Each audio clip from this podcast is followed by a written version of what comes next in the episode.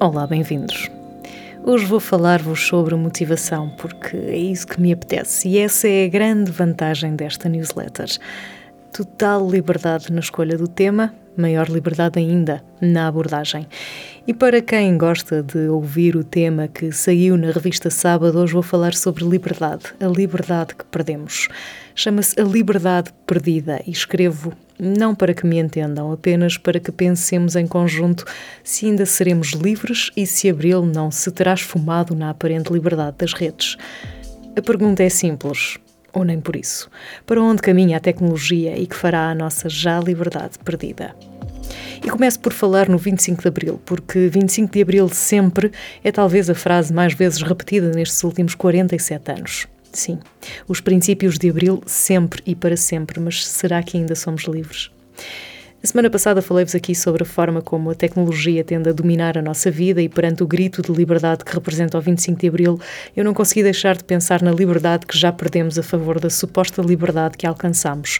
Esta experiência altamente psicológica que vivemos coletivamente sem dela termos consciência, sinceramente, assusta qualquer um.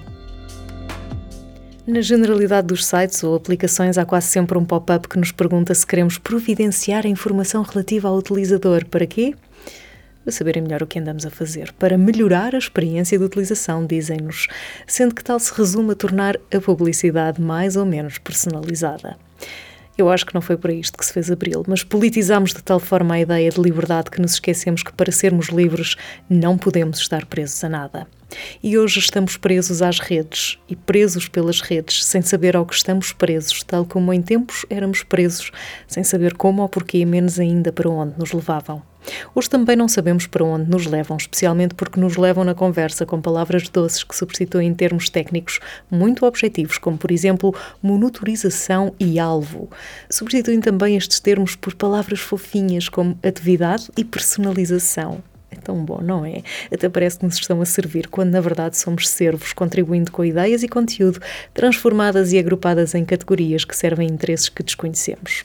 Bom, Pensando assim, é assustador. Mas novamente, para onde nos levam? Ninguém se questiona, mas ninguém se questiona, mas todos afirmam querer menos interferência e assumem que não querem que eles, esses gigantes da tecnologia que começam a tornar-se cada vez mais difusos, saibam tudo sobre as nossas vidas. Too late. É demasiado tarde para isso. Estamos cada vez mais ao nível da necessidade de uma licença para usar isqueiro ou de três pessoas que se encontram na rua e ficam a conversar ser considerado um ajuntamento. Desta vez não há um líder fascista, mas há um autoritarismo consentido entre os que nos proporcionam uma experiência e os que desejam que essa experiência seja a melhor possível. Poderemos escapar? Poder podemos, mas a troco da conveniência, a troco da necessidade de pertença, nós vamos dizendo que sim quando queríamos mesmo dizer que não. Comparar o paradigma de Abril à liberdade perdida na web pode ser radical, mas eu acredito que precisamos radicalizar a nossa relação com a tecnologia precisamos, sobretudo, de radicalizar o nosso conhecimento sobre a tecnologia para cedermos cada vez menos à sedução de que somos alvo, numa espécie de embriaguez de amor coletiva que nos faz vergar, como já antes vergamos. Foi o medo que nos limitou a ignorância que nos controlou e a miséria que nos resignou. Hoje temos medo de ficar de fora, o já famoso FOMO, Fear of Missing Out. Ignoramos aquilo em que nos metemos, como funciona e que objetivos tem. Resignamos-nos porque o medo e a ignorância são mais fortes do que o sentido crítico que ainda temos. Que ainda temos. O mundo atingiu uma sofisticação tal que o melhor que nos poderia acontecer seria o apagão, de que fala Don DeLillo no seu último romance e que se chama O Silêncio.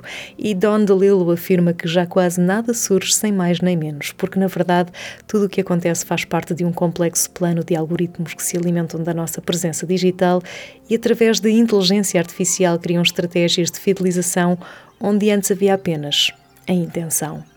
Há dias pediram-me para falar sobre isso e confesso, tive medo. Tudo o que me ocorria parecia ficção científica. Ao ler Abril nas redes, pensei que afinal estamos mais presos do que nunca, sem a consciência dessa mesma prisão, sem a consciência dessa mesma prisão que se transforma na nossa cotidiana limitação. Por isso hoje não escrevo para que me entendam. Escrevo apenas para que pensemos em conjunto se ainda seremos livres. Até para a semana.